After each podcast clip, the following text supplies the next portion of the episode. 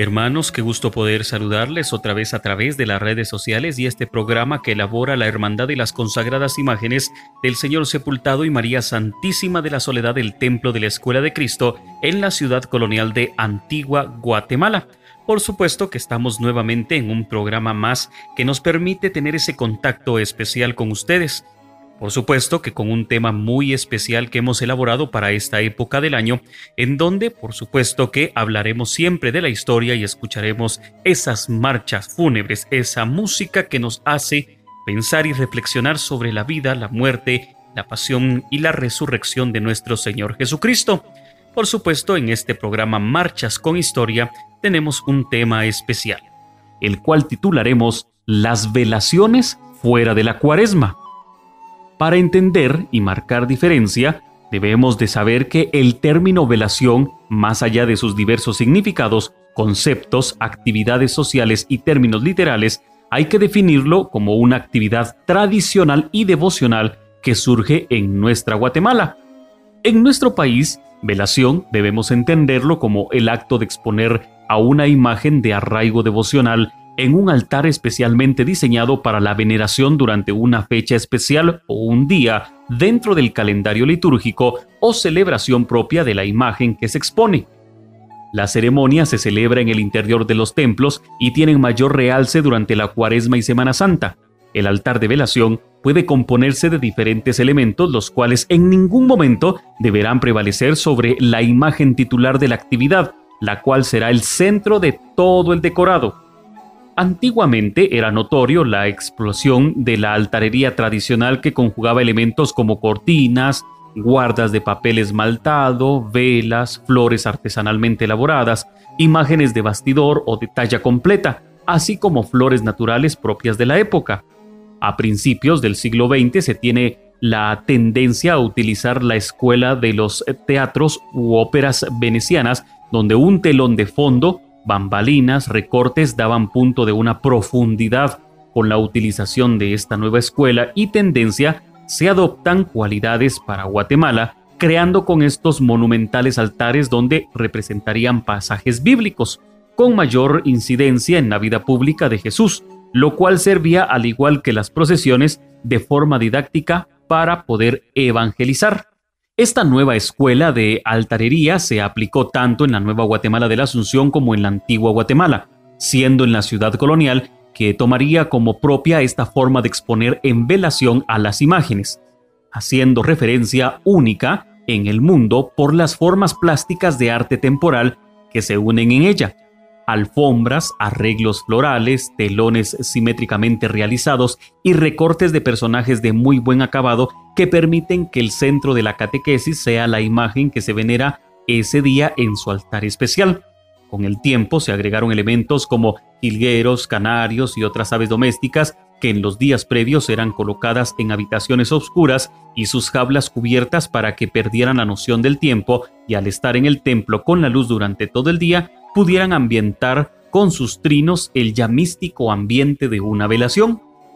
Vamos a dar paso a la primer marcha. A esta hora escucharemos de José Basilio Chapas, España, Tú eres Pedro.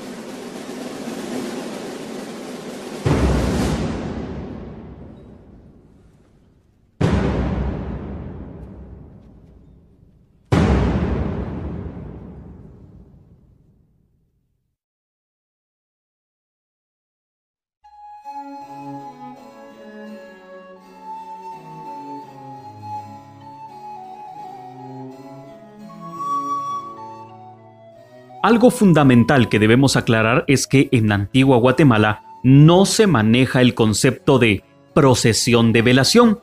ya que para la idiosincrasia antigüeña son actividades distintas, aunque los fines son similares como mencionamos anteriormente, tanto las velaciones como las procesiones cumplen la función didáctica de evangelizar por medio de símbolos y catequesis a través de la plástica utilizada en cada una de ellas. Esta diferencia debemos tomar como una referencia muy especial las actividades cuaresmales donde la velación de la imagen que se procesionará se pone en velación los días previos al cortejo procesional. Es decir, y para ser concretos, son dos actividades diferentes. Más allá de la actividad de la Cuaresma y Semana Santa, durante el siglo XX se realizarían velaciones especiales en conmemoración, como se mencionó en el inicio del relato. Fechas propias de la iglesia, celebraciones de las imágenes, celebraciones especiales o bien en el marco de alguna actividad propia de la hermandad, asociación o cofradía a cargo del culto y veneración de la imagen. Hasta finales del siglo XX se realizaba durante el 15 de enero especial velación tanto en la Escuela de Cristo como en la parroquia de San José, esto en el marco de la celebración del Día del Santo Cristo de Esquipulas.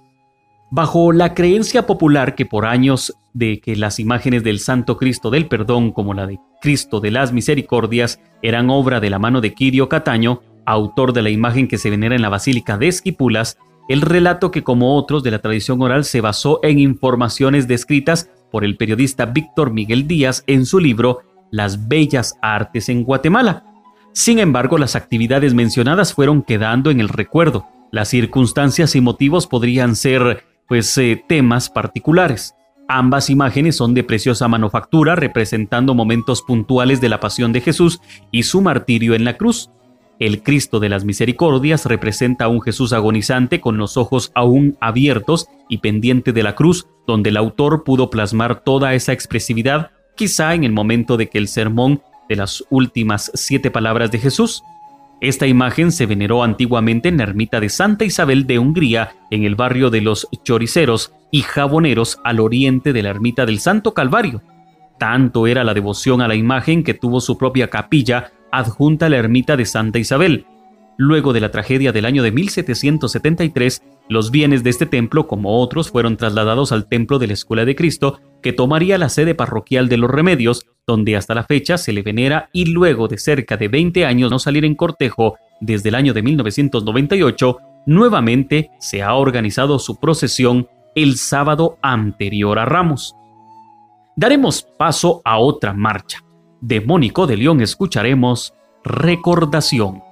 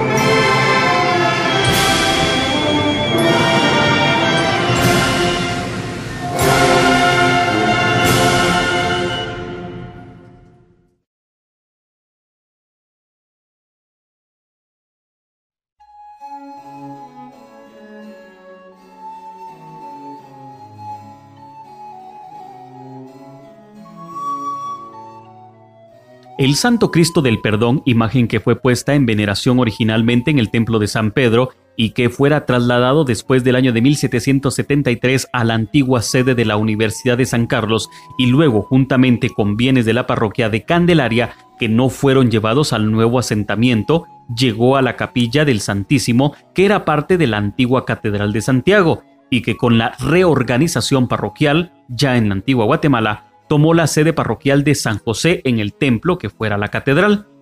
La representación de esta magnífica escultura muestra la rigidez de un Jesús muerto y pendiente de la cruz. La anatomía presenta muestras muy significativas de la tortura previa antes de llegar al Monte Calvario o de la calavera, y aunque cuentan con una hermandad organizada desde el primer cuarto del siglo XX, a la fecha solo se celebran dos actividades con esta consagrada imagen, y es que tanta es la devoción hacia él que fue declarado por el ayuntamiento de la antigua Guatemala patrón contra temblores y erupciones, así como el día en que se realizaba su procesión, que era el primer viernes de Cuaresma, fue declarado feriado municipal, esto con la finalidad de que todos pudieran participar de su cortejo. A la fecha, solo se lleva a cabo su velación. Ese es el primer viernes de Cuaresma de cada año y una velación conmemorativa en el mes de noviembre en la fecha que fuese consagrado.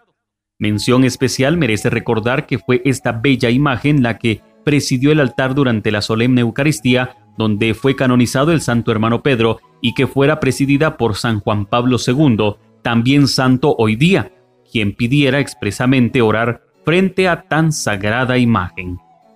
Continuamos con el recorrido musical y escucharemos de Ramiro Vega, El ha muerto.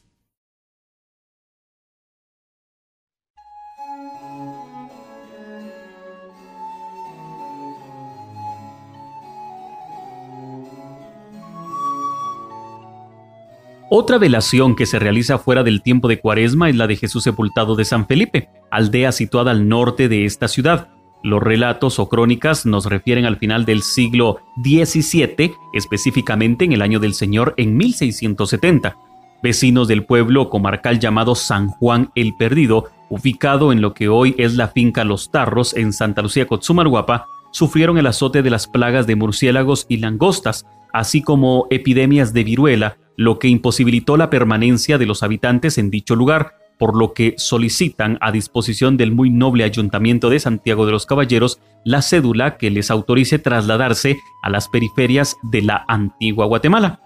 Esta es la primera noticia que se tiene de la imagen que actualmente se venera como Cristo yacente o Señor sepultado de San Felipe. Sin ánimos de crear polémica, esta leyenda es parte de la oralidad que, como mencionamos, con los de los Cristos surgen del libro de 1934 del señor Víctor Miguel Díaz, La romántica ciudad colonial, y al carecer de documentación oficial se dio por sentada como verídica, aunque nuevos estudios antropológicos, históricos, análisis escultóricos de la imagen y aportes de importantes profesionales han demostrado que la imagen no proviene del pueblo de San Juan Perdido, que de hecho es un pueblo que no existió, aunque sí existe un pueblo que se llamó San Juan Cotzumalguapa y donde pudieron provenir aldeanos de San Felipe de Jesús en el siglo XVII, pero no se menciona la imagen, de la cual aún se busca más y mejor información documental en torno a su origen histórico. La hermandad mantiene viva esta actividad durante el último fin de semana de cada mes de agosto, tomando como referencia la tradición oral. Continuaremos con más música de Fabián Rojo Chacón. Escucharemos Bálsamo es tu nombre.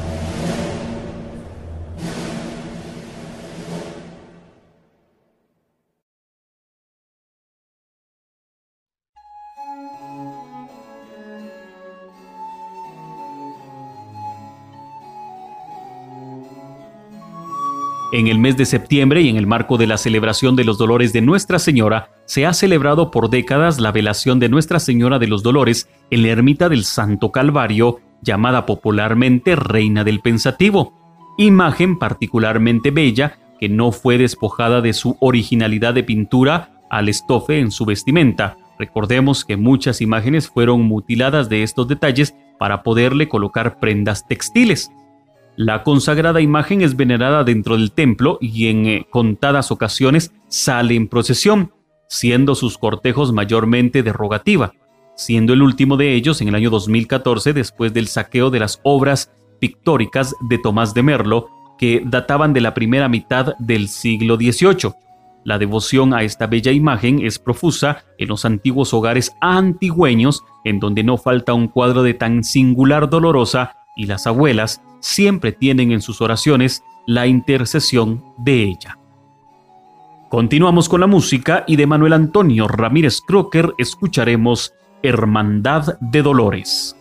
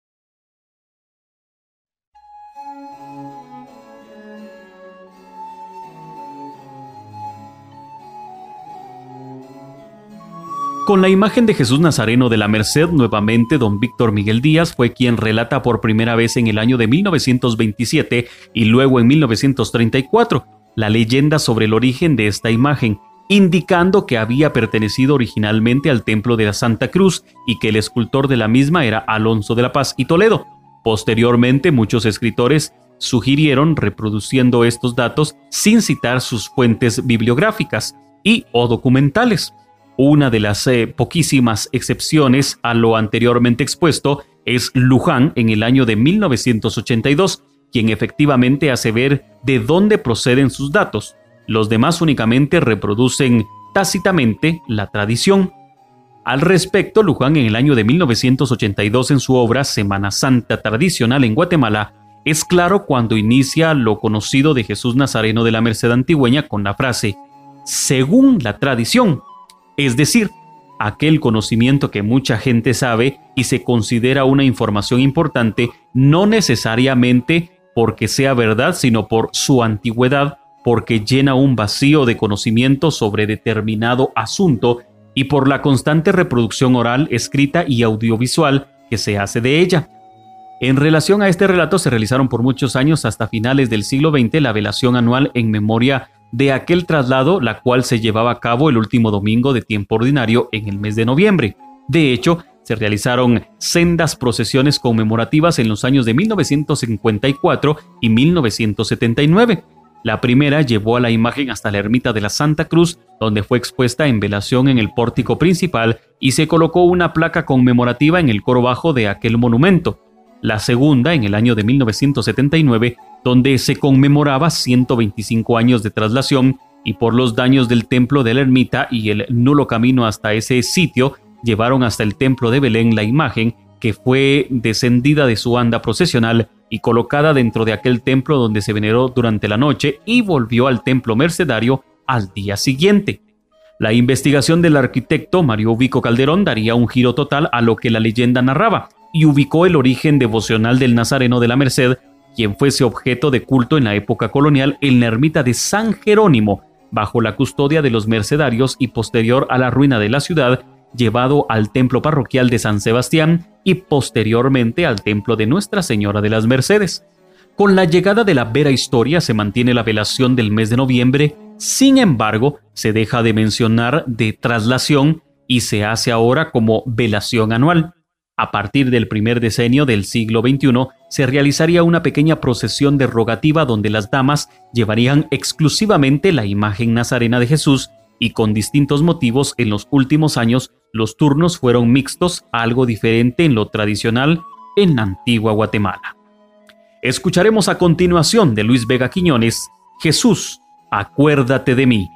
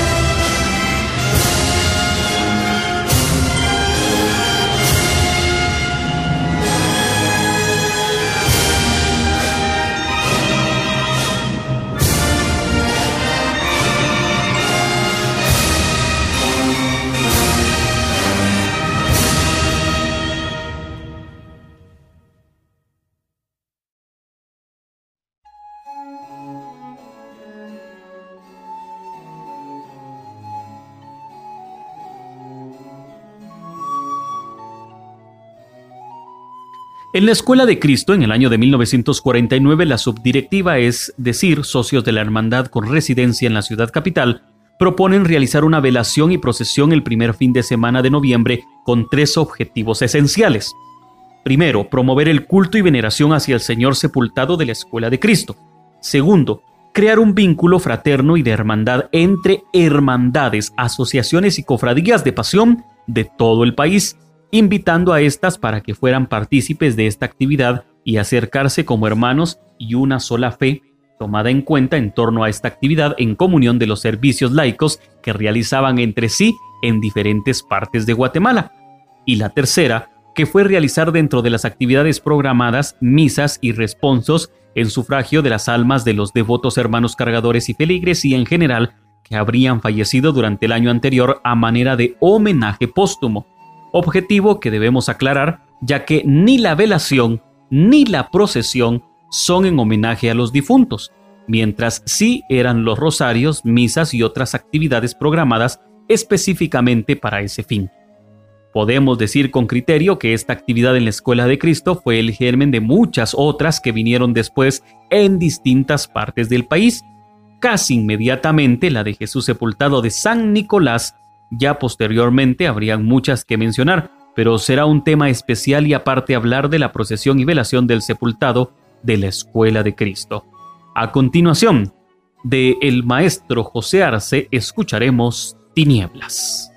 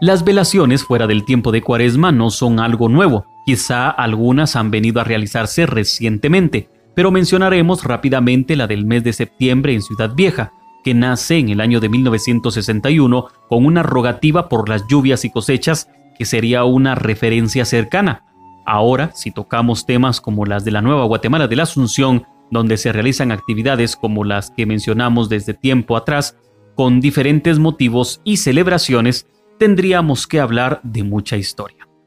Hasta aquí hemos llegado a esta audición, agradecemos su sintonía siempre a la preferencia de la Hermandad de las consagradas imágenes del Señor sepultado y María Santísima de la Soledad del Templo de la Escuela de Cristo. Hasta una próxima ocasión.